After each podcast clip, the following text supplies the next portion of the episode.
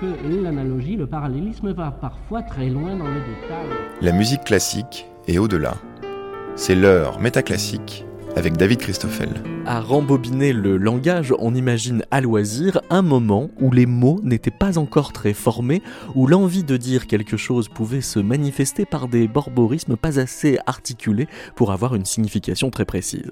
Et même si on a un souvenir plutôt vague de ce moment où, sans savoir ce qu'on disait, on remplissait nos proférations d'un plein désir de l'exprimer, on peut tout de même embrasser ce souvenir avec une nostalgie toute joyeuse au moment de dévisager les ruminants et de projeter sur leur rumination une image de ce que pourrait devenir notre pensée si on prenait vraiment le temps de gurgiter et régurgiter les paroles qu'on aurait donc trop vite ingurgitées.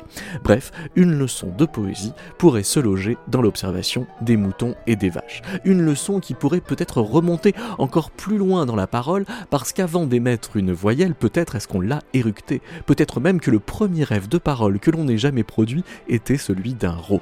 Et peut-être que, pour former ce rot, fallait-il faire remonter l'origine du langage dans l'étape encore antérieure à la déglutition, qui peut-être encore était déjà un moment de rumination.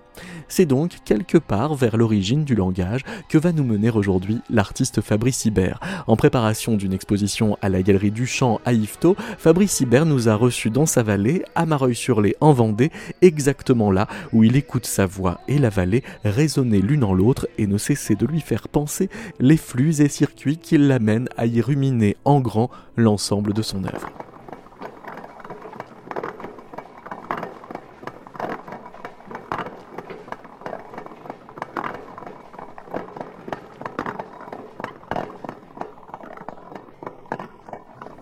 Et ça, ça, veut dire donc que l'animal ruminant et le moteur à combustion, ils fonctionnent pareil, c'est-à-dire par imitation l'un de l'autre En fait, quand tu, quand tu vois un moteur, tu vois, on coupe un moteur en combustion.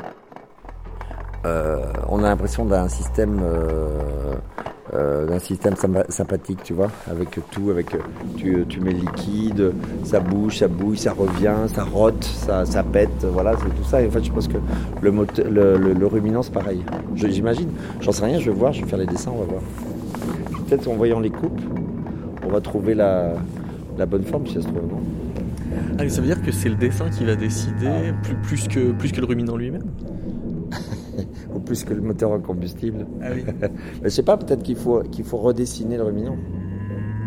Et ça veut dire que la, confiance dans le dessin euh, que tu vas faire du ruminant euh, va finalement ah, bah, doser le degré de vérité de. C'est sûr. Et même en fait, en ayant ça comme objectif, je vais trouver peut-être dans, peut-être que ça va être beaucoup plus simple que je pense, mais euh, je vais trouver sans doute la façon de, décrire le ruminant comme un moteur à combustible. C'est sûr, je pense. Oui, c'est-à-dire que l'analogie est une espèce de, promesse, quoi. Que l'analogie, le parallélisme va parfois très loin. c'est une assurance même. Ah, une assurance Ah bah oui. Ah donc c'est plus qu'une hypothèse. Ah bah oui. Non, tu crois pas toi? Euh, bah non, parce qu'il y a quand même une jouissance de l'idée que ce soit d'abord une hypothèse et que, ça puisse foirer fait partie du jeu quand même, non? Bien sûr, mais ça serait. Euh, je pense qu'on va trouver la solution. Peut, peut-être qu'on va inventer un nouveau type de moteur d'ailleurs. Ah bah oui. Hein, tu vois? Le moteur à bouse. non, non, mais en étant euh, sérieux, mais je pense que c'est, tu vois, l'histoire de la, du ruminant et de, du moteur à combustible, j'ai pensé ça ce matin. Hein. Je pas du tout. Ah, mais c'est prometteur. Bah oui, Donc euh, ça, ça, va, ça va être rigolo, je pense. Moi, dans, mon travail, c'est comme ça. Euh, ça commence par des, des, euh, des, hypothèses, tu dis, des hypothèses, mais après, euh, tout est possible. Tout est possible. Tous les liens sont possibles. Et puis, je me gêne pas. C'est en ça. C'est en ça que c'est homéopathique, parce qu'il y a des liens qui sont inadmissibles quelquefois, qu'on peut pas imaginer. Puis, je me gêne pas. Mais je vais pas tout vous les dire maintenant parce que je les connais, ça va tout encore. ça va, ça va se faire petit à petit et ça va donner forcément des choses étonnantes à la fin, c'est sûr. Et donc, il ouais, y a, y a l'idée de viser les organismes comme écosystèmes et réciproquement, quoi. Enfin, de cette histoire d'échelle, enfin, la, façon dont, tu décris la digestion, c'est, ça, a l'air de, s'étendre à au-delà de simplement un, corps, quoi. Ah bah, euh, en fait, c'est, de toute façon, ce qui est à l'intérieur de notre corps, c'est, c'est ce qui est à l'extérieur à l'envers. Un peu comme ça, pour moi. Tu vois, l'œil, c'est ça. Donc, il faut, il faut imaginer que, voilà, on est à l'intérieur de notre corps, c'est. Euh, C'est tout ce qui est à l'intérieur, à l'extérieur, mais il est, il est là, quoi. C'est- C'est c'est clair pour moi. ouais. Mais donc ça veut dire que la, la- la vache nous ressemble euh, en quoi? C'est pas forcément la vache, ça peut être aussi le, mouton, euh, bah, tous les animaux. Moi, je, moi je, je- en ce moment, je suis en train de d'imaginer qu'il faut arrêter d'avoir des, des animaux de compagnie. Ça, c'est un truc que je supporte pas. Les animaux de compagnie, c'est un truc, je comprends pas. Alors que on a tous ces animaux qui, qui essaient de, de, de- et qui vivent, qui, euh, qui font des tas de choses comme ça, je comprends pas qu'on les mette en laisse, qu'on les, qu'on, qu'on les oblige à, à vivre euh, comme on veut et tout ça. Je trouve ça inadmissible. C'est, et c'est inadmissible pas seulement pour les animaux, c'est aussi inadmissible parce qu'en fait, c'est, c'est de, de l'ordre de, de l'esclavagiste. Tu vois, Parce on- qu'on leur impose un mode de vie voilà. Ouais. Je trouve ça atroce. Puis on, voit les animaux qui essaient de parler comme nous. Ils aboient en, essa- en essayant de nous imiter. C'est affreux. C'est-à-dire que euh, c'est avec les animaux, faut pas faire télépathie, donc il faut. Bah, les animaux aussi, je pense qu'on fait de la télépathie avec les animaux. On fait même la télépathie très souvent avec les vers de terre. Non, je plaisante. Et ça ressemblerait à quoi la télépathie avec des vers de terre? Ça, donne envie d'imaginer. Oui. Peut-être j'en sais rien du tout, je sais pas. Et les vaches normandes alors, elles, elles sont. euh, Noir et blanche, non? Ouais. Pas noir et blanche Les normandes, oui, c'est ça. ouais. Ah oui, c'est ça leur particularité. C'est des taches noires sur des fonds blancs. Donc c'est graphiquement supérieur. Ah bah c'est génial. Graphiquement supérieur, je sais pas, mais c'est graphique en tous les cas. Et puis c'est rigolo, surtout. Et puis c'est l'occasion là, tu vois. Et puis même par rapport à Marcel Duchamp, je trouve ça pas mal. Ah pourquoi je veux pas le lire moi Duchamp. Ah oui. Duchamp. Ah oui. Mais en plus, dans, les, dans, dans le ruminant, on fait, on fait la forme du ruminant, mais il faut imaginer la, la, la chaleur du ruminant, la chair autour, le mouvement, tout le corps qui bouge. Tu vois, toutes ces choses-là, en fait, je pense qu'on ne le voit pas forcément dans le, dans le dessin de, du, euh, de la, de la- du système du, euh, de digestion du, euh, d'un ruminant. Je pense qu'on ne le voit pas. Donc il faut le dessiner, tout ça. Tout le temps que les moutons bêlent est du temps où ils ne ruminent pas. Toute la question est alors, est-ce qu'ils bêlent en attendant de ruminer ou est-ce que leurs bêlements sont autant de ponctuation dans un langage essentiellement fait de rumination?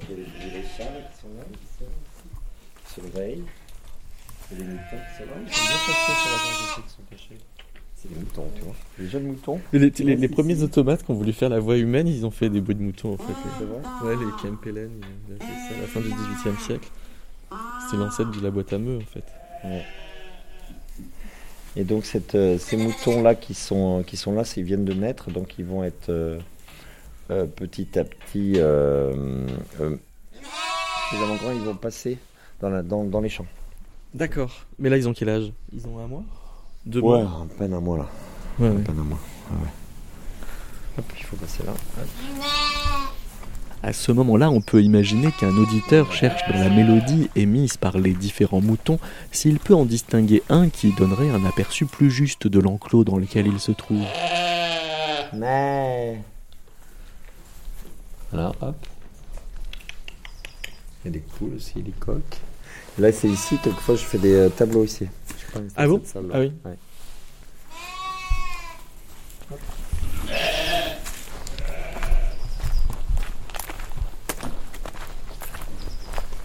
Ouais, quand ils sont petits, bah, ils ont moins de, de laine, du coup on voit tout leur, leur défaut.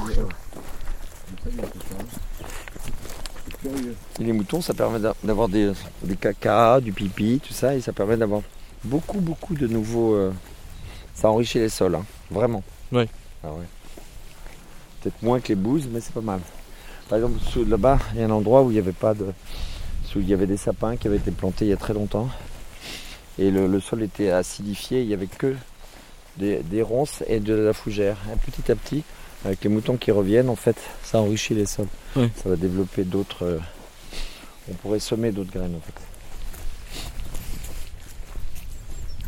Et là, tous les, euh, les- les trous des, des, euh, des oliviers qu'on a plantés, en fait, qu'on va planter, ils sont faits sur le, ils sont faits sur les courbes de niveau.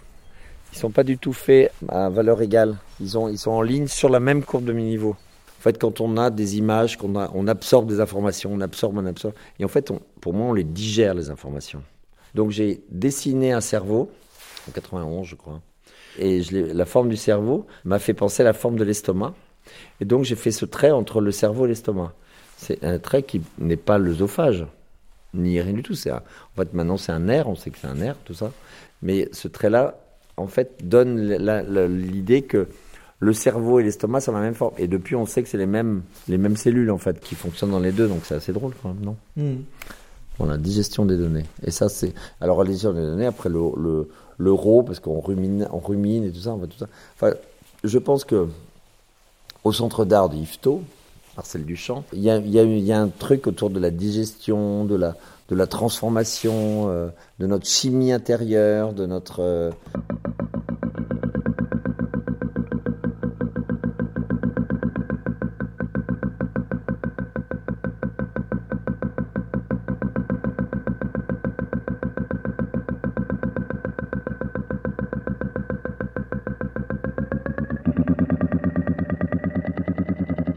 La boue, ça fait, c'est vraiment, c'est vraiment que la merde du, euh, du, du, du- ruminant. Oui, mais c'est plein de fertilisants. Ah bah bien sûr, oui. Le fumier, c'est le fumier, c'est le pipi, le, le- la bouse, les crottes des ruminants, et qui sont mis dans de, dans de, dans de la paille. Oui. C'est avec toutes les, les végétaux, tout ça. Donc c'est un ensemble de choses qui pourrit, qui est chargé. Alors que la bouse, il y a, il y a, y a peu, il n'y a pas tout liquide. Et puis il y a pas la, il y a très peu de paille avec.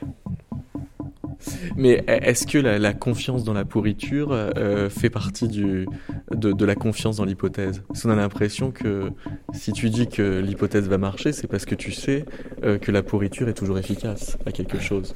Non, mais l'hy- l'hypothèse, va, euh, disons que j'ai ça comme hypothèse, voilà, que le, ruminant et le, le metteur ça pourrait être la même chose. Après, je vais faire en sorte qu'il y ait des liens entre les deux. Et il va se mettre en place quelque chose qui va peut-être pas du tout être ça. Je ne sais pas du tout. Donc il y a forcément une assurance de résultat, mais je ne sais pas quoi. Là, là, là, là, là. Ah, ici, il y a trop, il y a trop de bois, donc ça fait pas de raison. Mais c'est, c'est, là-bas, là, ça fait 7 mètres de haut, là. Là-bas, ça fait 12 mètres de haut. Et c'est tout en pierre. Et la salle, euh, le sol, il fait 500 mètres carrés. Donc c'est une grande église. C'est pas une chapelle. Donc ça va être, euh, et le son. Et quand il y a ce son-là, moi je me souviens quand j'étais gamin, on y allait avec mes voisins. Et euh, on entendait ce son. Moi, ça me faisait rêver, en fait. Et donc, quand j'ai vu ça, j'ai dit, ben, on va faire systématiquement un endroit où on écoute des voix. Et puis, je connais un peu les chorales d'ici, qui sont rigolotes et tout ça, c'est- sont bien. Et je me disais, ce serait bien, parce qu'il y a des, par exemple des enfants qui ont, qui ont besoin de crier. Hop, on te laisse dans l'église pendant une demi-heure et tu cries comme tu veux. Pof, tu fermes la porte, tu cries. J'adorerais faire ça. Mais que ce soit une chose qui soit hors de l'instrument, hors de l'outil. Son seul outil, ce sera à l'intérieur de, de sa voix. Et je pense que c'est pas mal de faire ça. De faire systématiquement ça et de pas, pas faire, de systématiquement ne pas faire d'instrument. J'aime bien l'idée. Bon, voilà. Après, euh, ça n'engage que moi. Mais je pense que c'est pas mal hein, de faire ça. Puis d'imaginer des voix qui arrivent de, tu vois, des, des voix de Mongolie en, comment ça s'appelle, en cacophonie, non? en, en diphonie, en,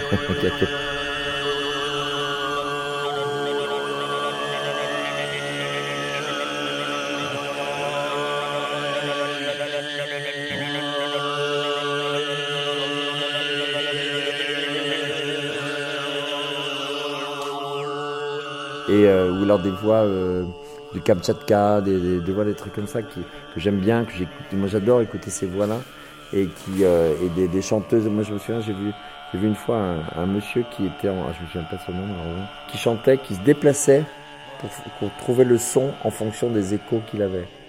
Tout d'un coup, on voyait comme ça passer. Et, ah, et puis, ah, c'était génial. Puis il trouvait les bons emplacements en marchant. Et je trouve ça, ça c'est, une chose qui m'intéresse, de montrer ça. Et de montrer ça, que ce soit l'endroit du monde où on écoute ça, voilà, ça sera là. Voilà. Et euh, voix, l'idée de la voix, c'est aussi la voix du Seigneur, la voix, notre voix, et puis voir quelque chose. Qu'à l'intérieur de cette église, je vais, dessiner une forêt. Tous les murs, ça va être que des dessins d'une forêt imaginaire. Une forêt dans laquelle on va rentrer. Quand on rentrera dans dans l'église, on sortira de terre. On sortira, la terre sera juste au niveau de la de notre vue, et puis on, on sortira de la terre quand on rentrera dans l'église. Et ça j'aime bien. Donc on verra des choses. Donc voix VOIS, voix VOX et voix VOIE. Et donc le projet s'appelle VOIE. VOI, pardon. Voix.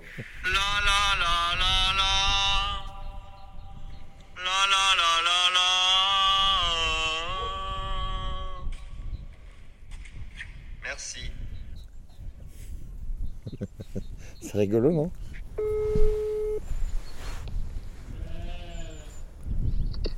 Oui, Oui, Blaise, tu veux, tu veux venir nous aider à ouvrir les.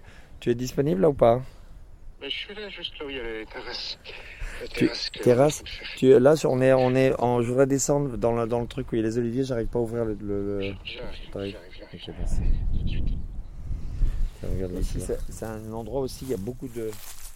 Il y a, une, il y a un son incroyable. Ah Ah L'artiste projette sa voix Ah. pour le plaisir de l'entendre résonner dans la vallée. Le grain de l'écho reflète le grain de la vallée, en révèle des pourtours cachés que l'on apprend à reconnaître Ah. pour aimer, ruminer ou raisonner que c'est bien sa voix que l'on entend là Allô ou à peu près par là. Allô Euh, ce que j'écoute, moi, ce que j'adore écouter, c'est quand je me promène dans la, ville ou dans la forêt ou dans la vallée où il y a le son de tous les autres sons, c'est fou. Quand, il est, quand on, se promène le matin, l'été à 5h30 du matin, quand il fait euh, très bon comme ça, et on arrive, et puis on entend loin tous les oiseaux, et puis, on entend, un, renard qui, euh, qui, aboie légèrement, qui couine, et puis, et puis un animal, euh, une belette, un truc comme ça, et puis, et puis après, quand on s'approche, il s'arrête, puis après, il y en a un, puis dès qu'il s'arrête, on s'arrête nous aussi, puis il y en a un qui, oh, qui reprend, puis on s'est reparti, et voilà. Ah, je trouve ça extraordinaire. Allô? Allô? Ah, t'as vu, il y a le, le socle, le siège de pierre qui est tombé. Faudra le ramasser. Et là, c'est quoi?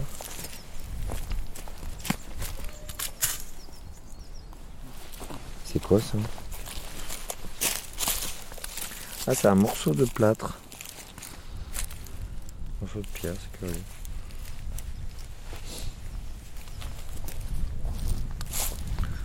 J'ai la voix cassée donc j'arrive pas à chanter. Ah Ah Et en fait, ici, ça fait presque un théâtre? Et ça, c'est une, une, des, une des raisons pour lesquelles j'ai toujours pensé que cet endroit est un endroit euh, où je pouvais faire quelque chose ici. C'est à cause de cette, ce, ce chant-là. Parce qu'il y avait ce son-là. Donc le, le- le son est un peu euh, l'origine Ah, de, du fait de- que de cette vallée soit devenue Ouais. une œuvre en fait. Ouais, ouais. ouais, ça c'est sûr. Et, et aussi la matrice de toutes Ouais. les autres œuvres. Absolument. Ah Ah J'aime bien cet endroit, j'aime beaucoup cet endroit. Ah Et là, on a semé des, des- des tas d'arbres. Là, il, il reste que des pêchers et des amandiers. Et un peu de pruniers. Mais il y en avait beaucoup plus avant. Et ils ont tous euh, petit à petit. Et ça, c'est des amandiers, je crois. Et ça pousse, les amandiers ici. Quelquefois, il y a des amandes. Ça dépend des. Il faudrait, tu sais, à un moment donné, il faut le venir le chercher. Et à un moment donné, il faudra venir le chercher et euh, dans le truc et l'amener. euh, J'aimerais bien le faire, le faire mouler. Le faire mouler en, en bronze. Pourquoi pas En bronze. Oui. Et là, c'est Pierre Giquel aimait beaucoup ce soir-là. Ah oui En fait, ces cendres sont là, autour de, de ce siège. Autour de siège là, Voilà, d'accord. Absolument. Ah T'as vu, c'est dingue. Ouais, ça résonne vraiment. Allô Oui Mon Dieu Quelle horreur C'est génial. Hein Tu vois la voix La voix, c'est pour moi, c'est plus qu'un euh, instrument, c'est un truc en plus. C'est comme d'avoir, euh, je sais pas, d'avoir une montre. Oh Ah C'est horrible la voix. Ma voix est cassée là, c'est atroce. Et il y a la lune. La lune- ah bah oui, la lune elle est là en plus. Je crois qu'elle est pleine dans deux jours. hein. En plus. Ouais. C'est pour ça que j'ai la voix cassée. T'as la voix cassée chaque fois qu'il y a la pleine lune Non, non. Ah, J'aiguise les, les canines et puis après ça marche quoi.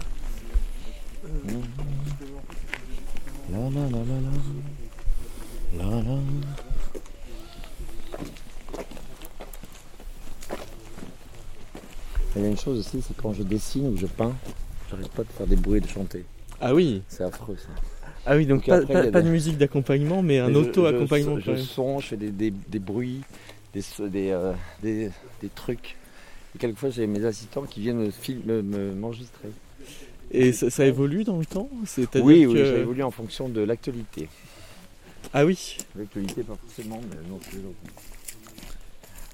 Mais euh, tu chantes mieux qu'il y a 10 ans, à force de chanter en dessinant Oui, je pense que je Ah ouais. mieux. ouais. Et j'aff- j'affirme mon côté euh, porteur de voix. Oui, j'aime bien ça.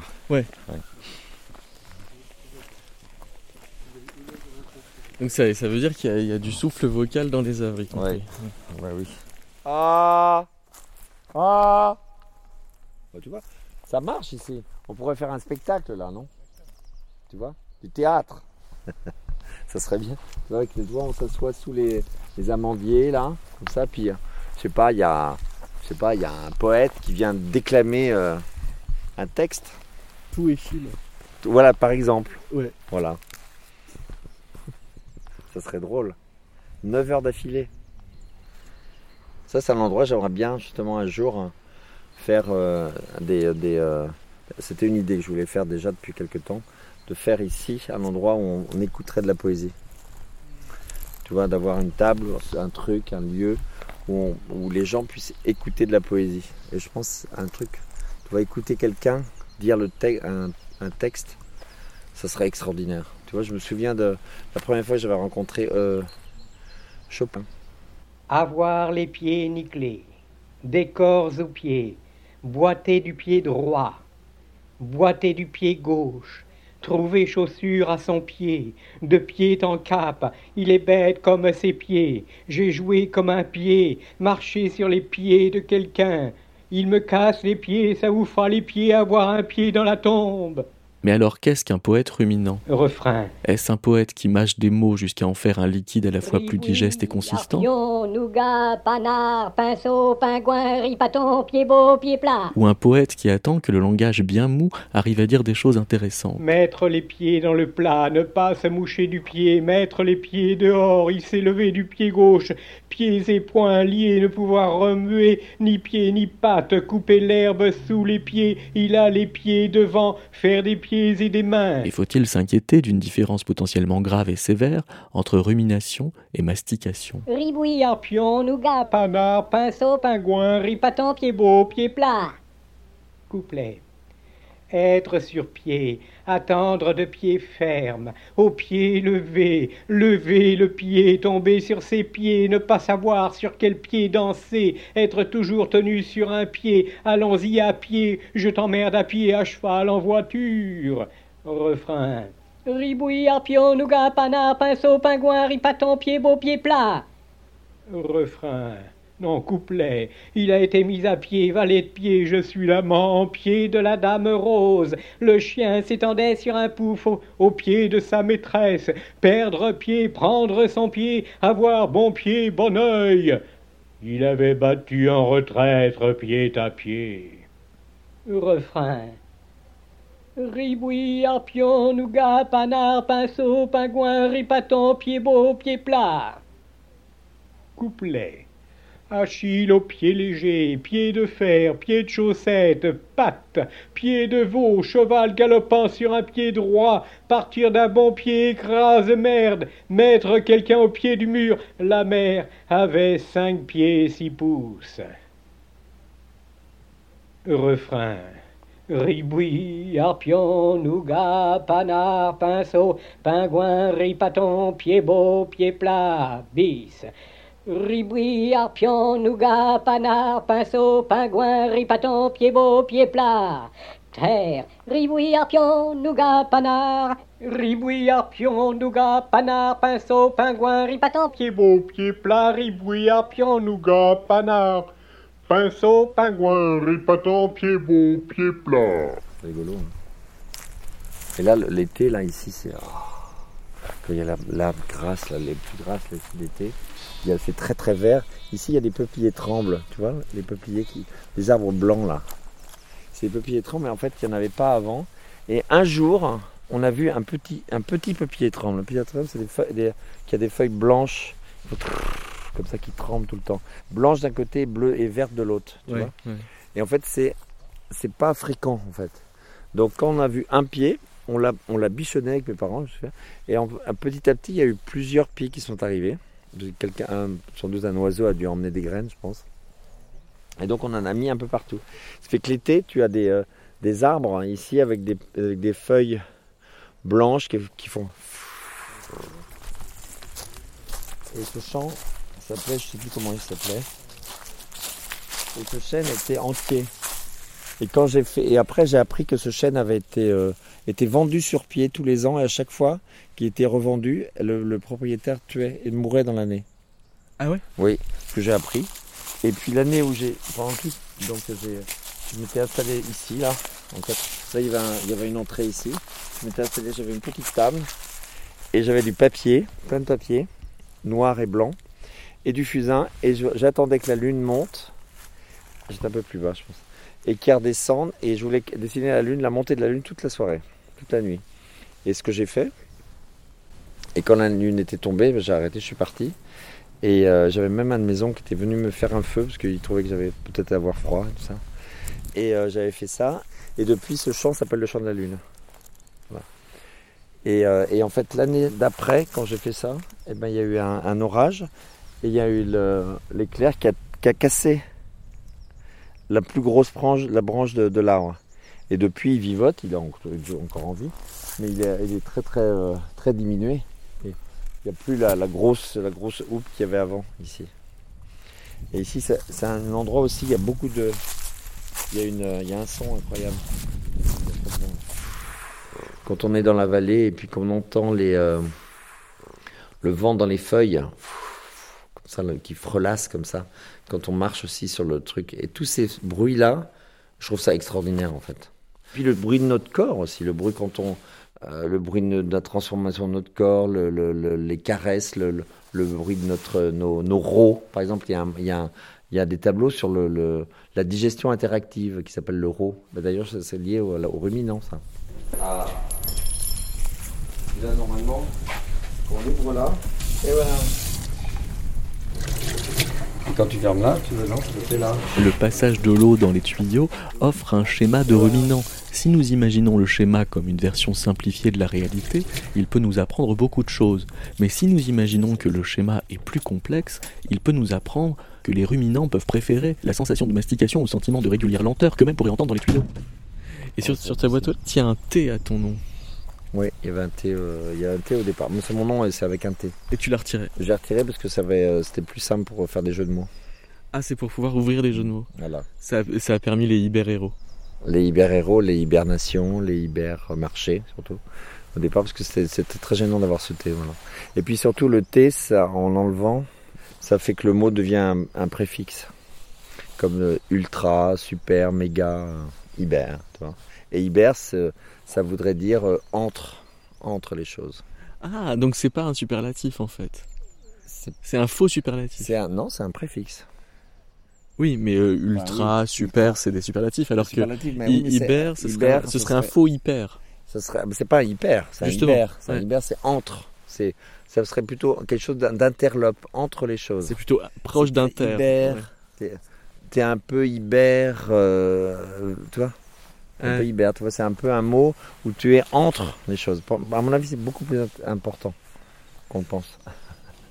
Ah oui, au Hyper. sens, ouais. Être hyper, moi j'aimerais bien que ce soit un vrai, euh, un vrai. Et d'ailleurs, je mets quelquefois en minuscule.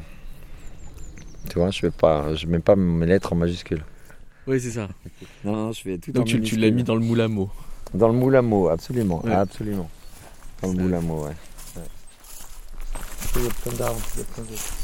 De, rochers différents ici. Il y a beaucoup, beaucoup de, de couches de, de terrain ici. C'est particulier, là, tous ces coins-là.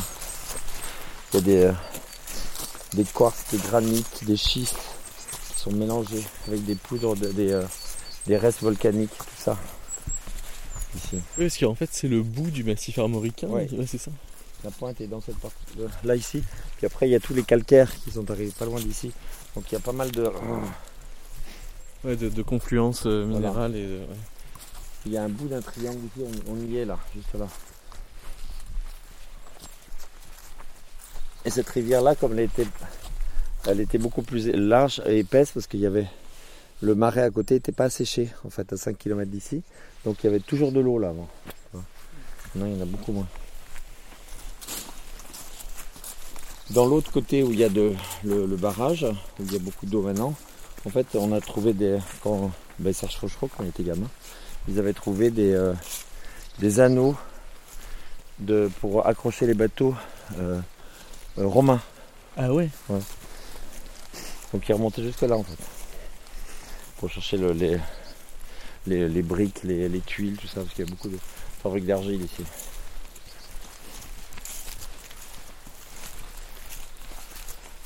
On L'idée ici c'est de reconstruire toutes les maisons que j'ai faites dans mes expos. On les reconstruit sous cette grande maison. Donc je prends le hangar comme l'abri de maisons. Donc on les reconstruit toutes petit à petit. J'en ai 17. La maison des vents, la maison de, terre, euh, là c'est les maisons des eaux là-bas. Et toutes ces maisons-là vont être reconstruites. Puis après on, essaie de trouver la façon pour les mettre hors d'eau. Donc on va les recouvrir peut-être de vitres, de choses comme ça. Puis après on essaie d'enlever tout ça autour, puis ça fera un petit village. Mais c'est pas sûr, on va voir. Moi tu sais, je, je vous dis. Puis alors là le trou d'eau là ça, qui ça là, dépend de quoi? Ça dépend si c'est faisable en fait. oui, bon, après on verra. Puis... Regarde. Il y a un mouton, un bélier là-bas, un joli bélier. Ah oui Et là, c'est le plus gros savon du monde, ça. Le plus gros savon? Savon du monde, c'est une sculpture que j'avais fait en Ah oui, oui, oui. 90-91. Et c'est 22 tonnes de savon de Marseille à l'intérieur. Qui est entièrement biodégradable, donc il est à l'extérieur. Il y a une bulle qui avait été faite par Hans Walter Müller, qui a été, qui a été euh, euh, abîmée par des chasseurs un jour, donc euh, je l'ai enlevé.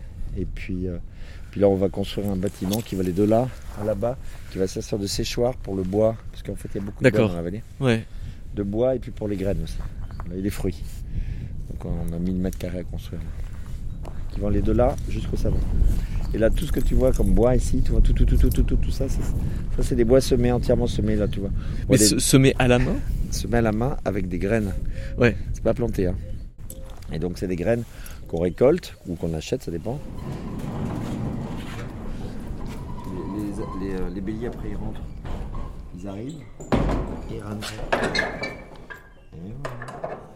C'est des, c'est des graines. Voilà, c'est des graines qui sont foutues celles-ci, mais c'est l'endroit où on fait, on fait les sélections des graines l'hiver.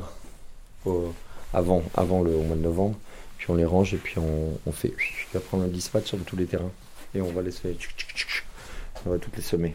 Ah oui, donc faut trier avant. Oui, on trie les graines. On, fait, on prend les, les celles qui sont pas abîmées, des choses comme ça. Voilà, c'est pas, c'est pas un grand tri. Hein. On fait pas. C'est bien cette petite salle. Hein. Tiens, on va passer par là. Ouais. On remonte.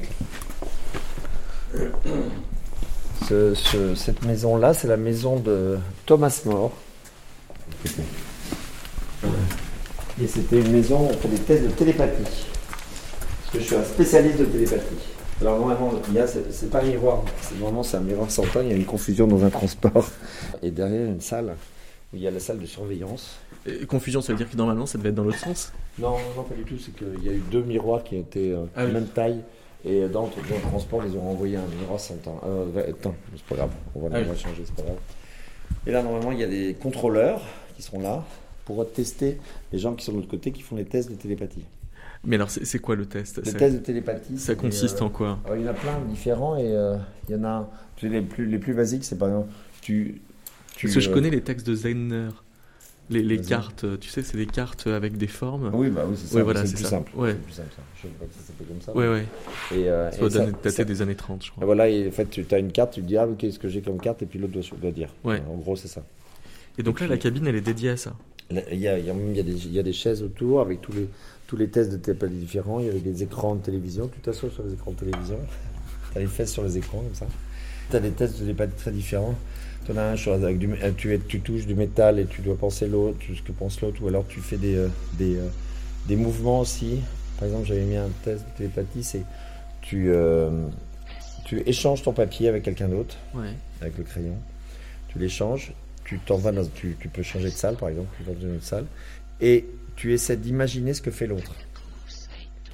Et en général, il y a toujours une caméra qui le surveille, et en général, ce que fait l'autre, tu le dessines. Et ou le mouvement de l'autre. Et ça se fait, ça se passe pas sur le même plan. C'est-à-dire qu'il y a une simultanéité des, des, des- des attitudes. C'est pas, c'est pas forcément la pensée, c'est le, le comportement qui, se, qui est en simultanéité. C'est c'est très étrange. Et ça marche pratiquement systématiquement.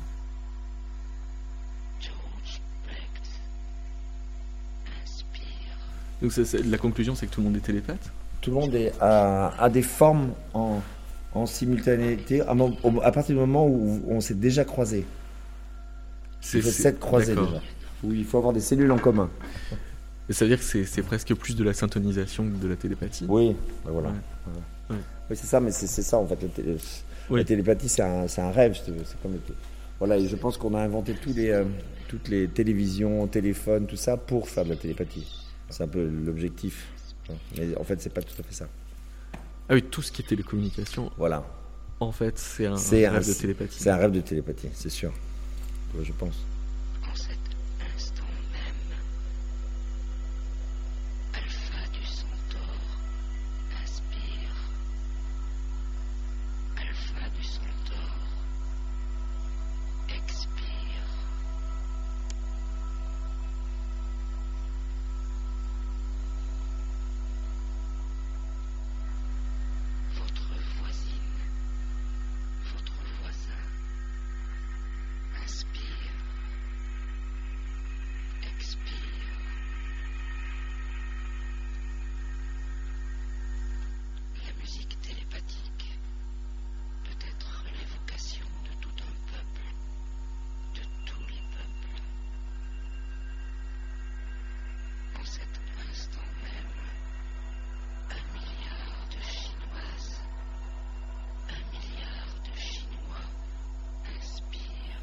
C'est un, dé- un dé- déambulateur pour regarder les tableaux.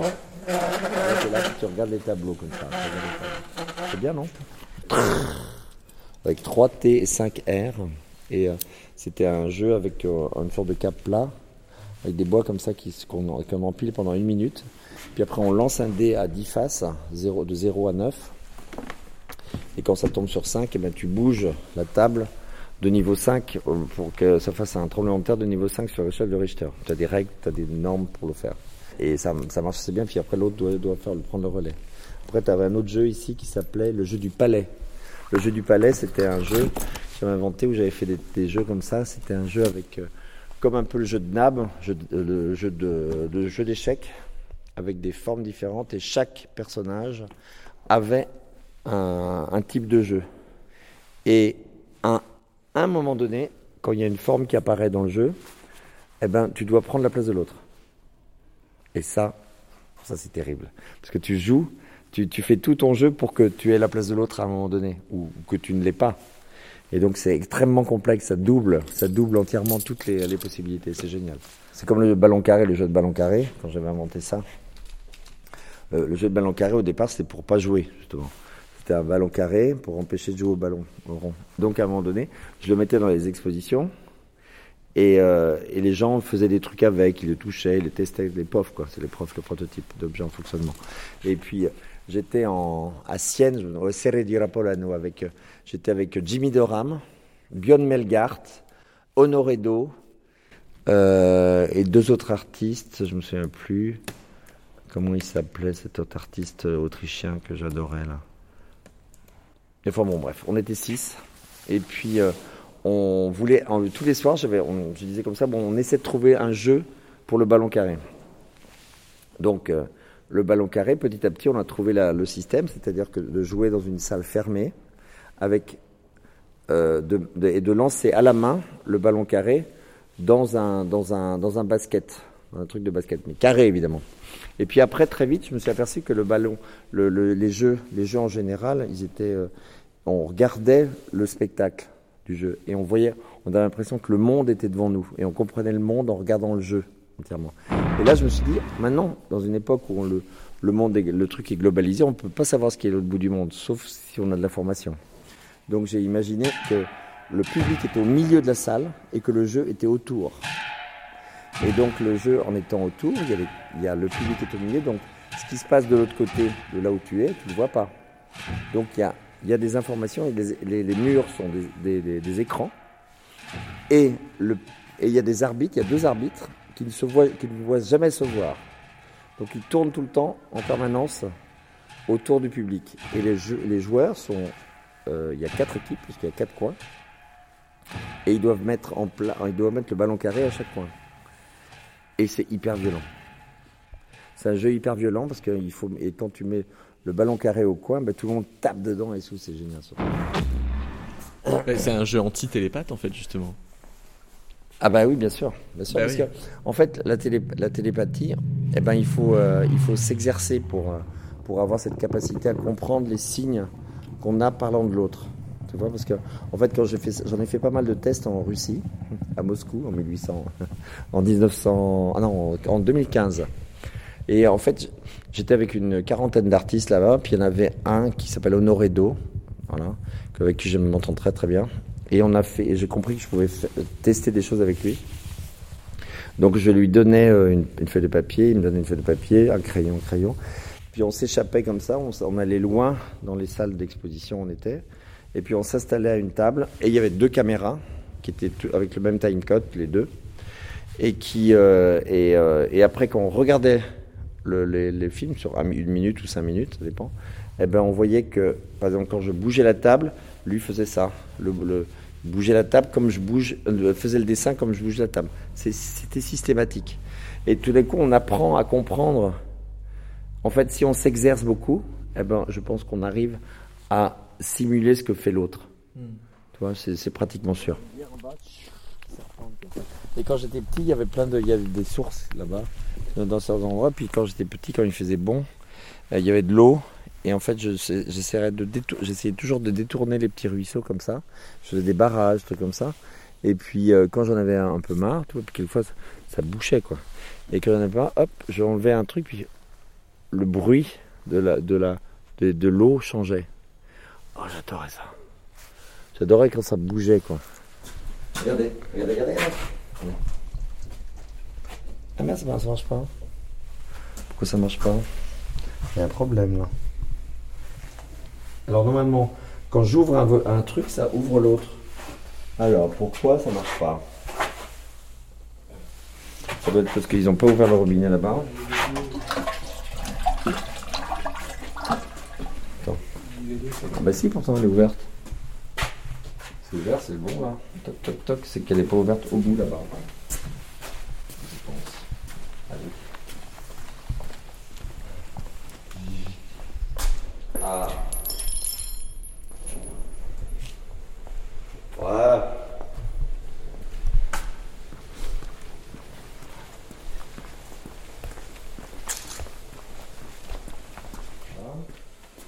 Là, normalement, quand on ouvre là, et voilà. C'est bien, non? Ah oui. Là, je fais comme ça? Ah merde Et tu te laves là. Et quand tu fermes là, tu veux non, là. C'est bien, non? C'est parfait.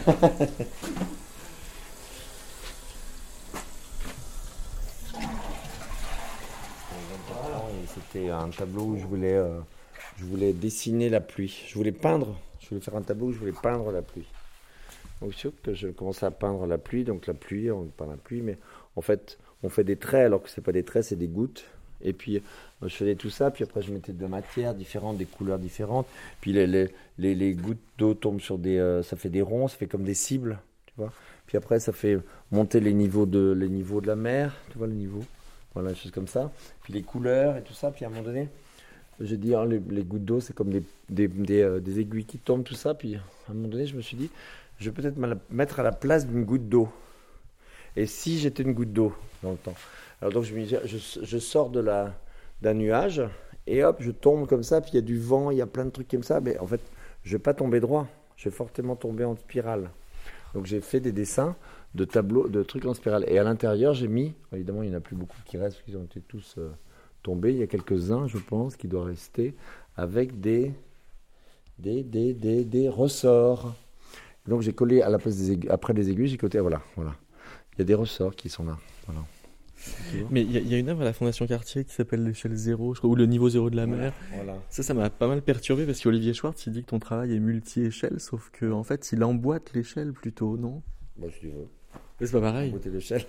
Non, parce que ça, ça- ça pose la question de où est le monde? Est-ce qu'il Ah est oui. dedans ou Ah. dehors l'œuvre en fait? Ah ben c'est ça, c'est tout est relatif, comme disait l'autre. Oui, c'est Hein? ça. Albert. Non, mais c'est ça en fait qui est un- qui est important, qui, euh, qui est quand on est artiste en fait, on essaie de trouver d'autres façons de voir le monde. Donc euh, forcément, on se met à la place de quand on a l'idée de, de faire que le, le zéro mètre d'altitude, eh ben, il peut être là, là, là, il peut être n'importe où en fait. On- La, la valeur, la valeur, elle est complètement redéfinie, même le mot, par exemple. Quand j'ai fait la première expo, ma première expo s'appelait Mutation. Mutation en 85, c'était en 85, j'ai fait ça? Ouais, Un truc comme ça. 1985. Mutation, c'était un truc très négatif. Mutation, mutait, c'était irrémédiable, tout ça, on allait mourir, quoi. Et en fait, quand j'ai dit mutation, tout d'un coup, le mot change. Parce qu'en fait, je, je lui donne une autre signification. Et je pense qu'un artiste, ou un, un écrivain aussi d'ailleurs, eh ben, quand, il a, quand il prend en charge un mot, eh ben, il le redéfinit. Et ça, c'est important. hein. Et même le redéfinit par son son, même quelquefois. Puis même son vocabulaire, son- son- même sa grammaire. Tu vois, une, euh, un, un- un- mot qui peut être euh, pluriel peut devenir singulier. Parce que c'est un artiste qui l'énonce. Parce qu'il fait avec ça. Ce qu'il en fait. C'est pas que l'énoncer. hein. Ouais. Il faut en faire quelque chose. Tu le transformes, tu le transformes, tu le déformes, tu le, tu le gonfles, tu le, tu le moules. Mouler le mot, j'avais fait une, une série de, d'œuvres à une, à époque qui s'appelait le moule, le, le moule de mots. J'aime beaucoup le, mot, le moule de mots. Tu vois, c'est rigolo. Mais en référence à la ville de Meaux? Non, pas du tout. Non. Ah, de mots, MOT. Ouais. MOT. Le moule de mots, d'ailleurs, il y a une pièce qui se trouve dans, au musée de Québec. Non, de Montréal, le musée d'art contemporain de Montréal, qui avait été, euh, je me souviens, qui avait été acheté par un collectionneur, M. Riverain, qui, euh, qui avait fait une donation de, ce- de cette, cette œuvre-là au musée de, de Montréal. Ça s'appelait le moule de mots. Et c'est un mot, c'était en fait le moule. Le mot, c'était un. Mais il, il, il, euh, il ne moule que le mot mot ou tous les n'importe quel mot? C'était c'est le mouler un objet. Oui, d'accord. Ouais. Et qui, en fait, en faisant le moulage de l'objet, avec un produit très souple, on pouvait gonfler le mot. Par exemple, si c'était avec du latex, on peut, tu vois, ça gonflait le mot. Donc l'idée, c'était de transformer le mot. Et une fois qu'il est gonflé, le mot, il dit, il dit plus la même chose. Donc. Bah, il peut dire autre chose. Ouais. Il peut dire, ou alors quelque chose, quelque chose en plus, ou quelque chose quand le, quand le chose est, est gonflé puis il perce, bah, ça dit encore autre chose. Et alors, euh, tu disais tout à l'heure que la, la, la voix euh, toute seule, euh, sans musique, ça, ça veut dire que la, la musique, elle est, elle est en La dehors de la voix. Ouais, à Non. propos de ce que tu vas faire au Sans Château instrument. Sans instrument, c'est ça. ouais. Par rapport à l'église. Ouais, pourquoi cette séparation? À l'église, euh, bah parce que je, je parce qu'en fait, je trouve qu'elle le- elle est trop, très, tout le temps systématiquement associée à, à la- à un chant et souvent associée à, une- à un, instrument. Et j'ai envie que non.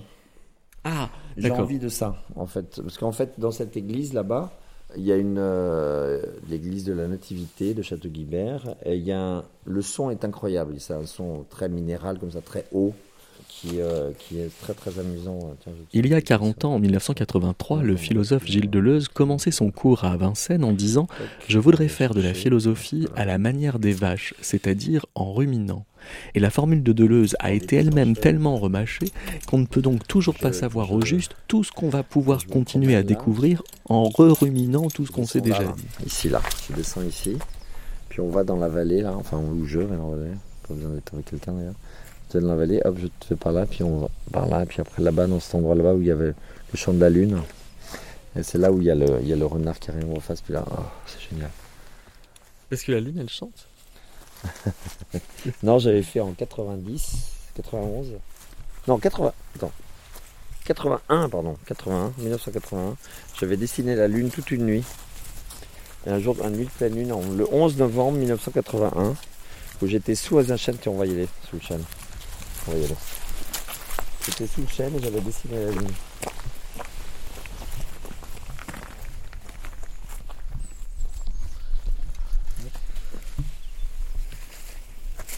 Avec euh, Alexandre sur l'hi- l'histoire. Je me suis, je me suis souvenu aussi de la première expo que j'avais fait qui s'appelait Mutation, où j'avais fait un petit catalogue qui, qui s'appelait Mutation, le bon premier catalogue vert justement, complètement vert, et j'avais fait un dessin avec euh, un ciel en peau de vache.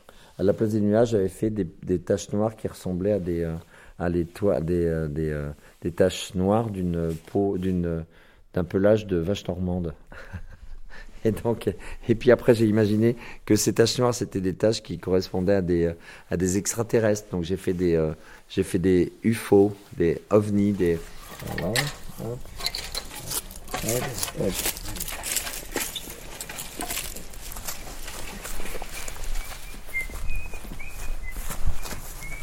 Je vous laisse, moi je remonte.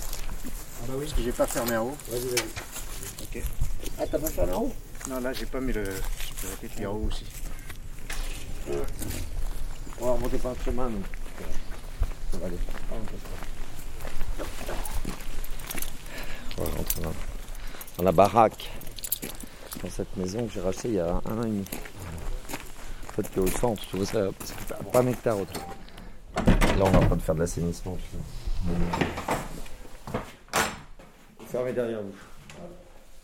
Ici,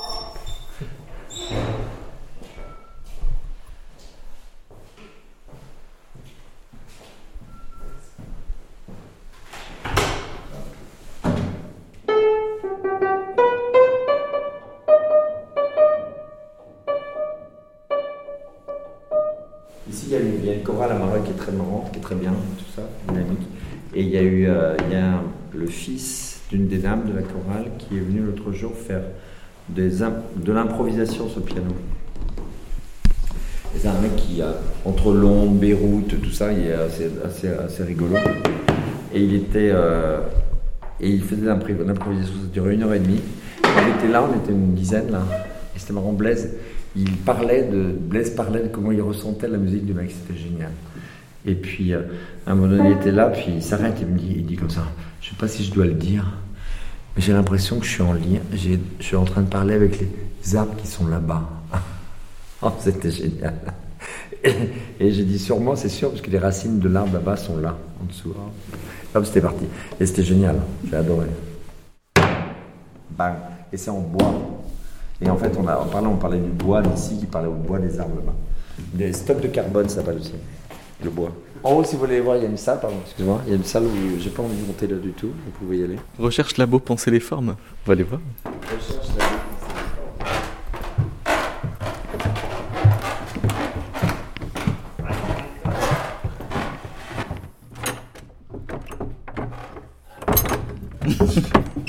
Attends, c'est peut-être qu'il faut baisser.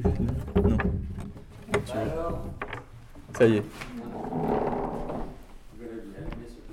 Et donc il y a l'œuvre complète d'Henri Poincaré là-haut. Et alors, Poincaré, en fait, il a, il a inventé son monde. Il a inventé son monde avec. euh, il a créé toute la, physique restreinte, la, topologie, la, la linéarisation. Tout, il, en fait, il a inventé son monde à partir de son corps qui était. euh, il y avait plein de, de- d'erreurs dans son corps. En fait, il avait des problèmes de vue, des problèmes de. Et en fait, il a, il a complètement inventé un monde, même, même imaginé la, la, physique quantique.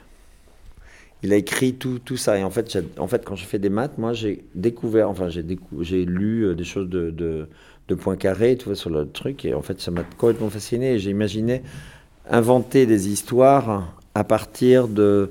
Pour comprendre les mathématiques, eh ben, il fallait créer des histoires. Et ça, c'était une chose que j'ai découvert à ce moment-là. Donc, je me suis dit, au lieu de faire des mathématiques, je vais faire de l'art, parce qu'au moins, je peux inventer des histoires. Et décrire le monde. Et c'est ça, en fait. C'est comme, c'est une des façons, des raisons pour lesquelles j'ai fait des maths.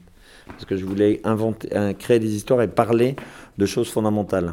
Poincaré, en fait, quand j'ai découvert ça, parce que bon, je découvrais pas non plus des choses tous les jours, tu vois. Même Einstein, ça m'ennuyait, en fait. C'était trop facile. Et puis même, c'était plaqué. Alors que chez Poincaré, il y avait une chose du doute, de l'interrogation sur le monde, de, de, créer dans d'autres domaines pour comprendre un domaine, de créer une histoire pour comprendre les mathématiques, par exemple, ou la physique, de la physique. Et, euh, ça, ça. C'était fant- fantastique.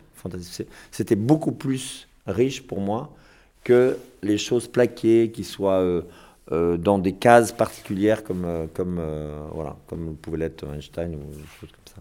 Voilà. C'est tout.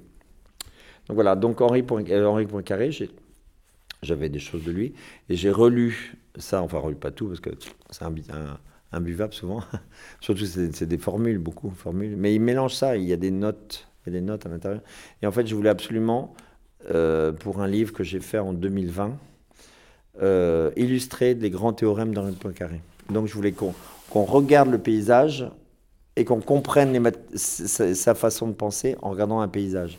Donc j'ai dessiné les paysages de Poincaré. Et, euh, et ça, c'est une chose euh, qui est très présente dans mon travail tout le temps. Il y a cette idée de, mêler les milieux, entre justement. Iber, c'est entre. C'est le, la signification de l'entre, parce que je voulais mêler les milieux. Dans un tableau comme ça qui est au début, tu vois, je peux parler de l'eau, mais je parler de du sel, je peux parler du poisson, de la, pression, je peux parler de, euh, la, terre, hein, de enfin tout ça. Après de ce tableau-là, je peux parler de, tu vois, sur là-bas sur la télépathie justement, sur le between, ou between, tu vois, empathie, leader de l'empathie, les choses, euh, les choses ensemble, les choses, euh, les anges, je peux parler des anges aussi, en parlant de télépathie, pourquoi pas. Donc à chaque fois dans un tableau, je peux parler, je peux commencer d'une chose et partir, aller sur d'autres choses. Aller. Et en fait, le tableau sert à, créer un lien entre. Et quelquefois, il tombe sur des choses existantes. Par exemple, quand j'ai fait le cerveau et l'estomac dans un autre tableau, un cerveau et qui digère une donnée, je l'ai dessiné l'estomac, j'ai fait le lien entre un lien complètement abstrait entre et c'est ça devient un, réel. Donc parce qu'il existe, parce qu'en fait, en le dessinant ou en le fabriquant, en le dessinant, eh ben, les choses est là. Par exemple, quand j'ai fait le plus gros savon du monde en 90, 90, 91, je- j'imaginais de faire le savon pour faire un, portrait, un autoportrait. Parce que je voulais glisser, je voulais être incernable. Je voulais pas qu'on me repère, je voulais être euh, un artiste quantique, tu vois. Et donc euh, être incernable, donc euh, je voulais être incernable comme une savonnette dans le bain. Quand tu la savonnette, tu la prends, hop, et glisse. Et donc être le plus incernable du monde, je me suis dit, bah, il faut que je fasse le plus gros savon du monde. C'était ça le principe. Et donc en faisant le plus gros savon du monde, donc c'était un portrait, un autoportrait, il est, il est- fabriqué. Je fabrique avec un partenariat, je, me mets en contact avec une entreprise qui fait du savon et je dis qu'est-ce que vous voulez en échange? Déjà ça, j'invente un truc là. Personne faisait ça, si tu veux. Et puis après, le plus gros savon du monde, il fallait le mouler. Alors j'ai pris une benne de camion pour le moulage, parce qu'après il faut le transporter. Donc Bob Ford, le transporter et, la- le, moule, le moule, hop, ça fait une benne de camion. Et j'ai fait faire une benne de camion spécialement pour le savon, pour pouvoir le transporter, et ça a servi de moule. C'est simple. Et puis après, une fois qu'il était là, eh ben, faut faire quelque chose avec. Donc, et en fait, c'est ça le truc, c'est que il faut pas seulement euh, avoir la, la- théorie de ça ou l'idée de ça. En le fabriquant, en le réalisant, c'est ça qui est important quand on est artiste, c'est qu'on réalise les choses et quand les choses sont réalisées, ben, il faut faire avec. Et ça, et c'est pas que moi qui dois faire avec, c'est aussi les autres.